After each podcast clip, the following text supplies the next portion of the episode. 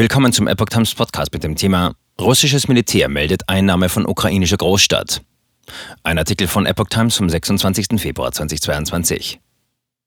Das russische Militär hat die Einnahme der ukrainischen Großstadt Melitopol gemeldet. Man habe die Kontrolle übernommen, hieß es am Samstagmorgen aus dem Verteidigungsministerium in Moskau. Von ukrainischer Seite war von heftiger Gegenwehr zu hören.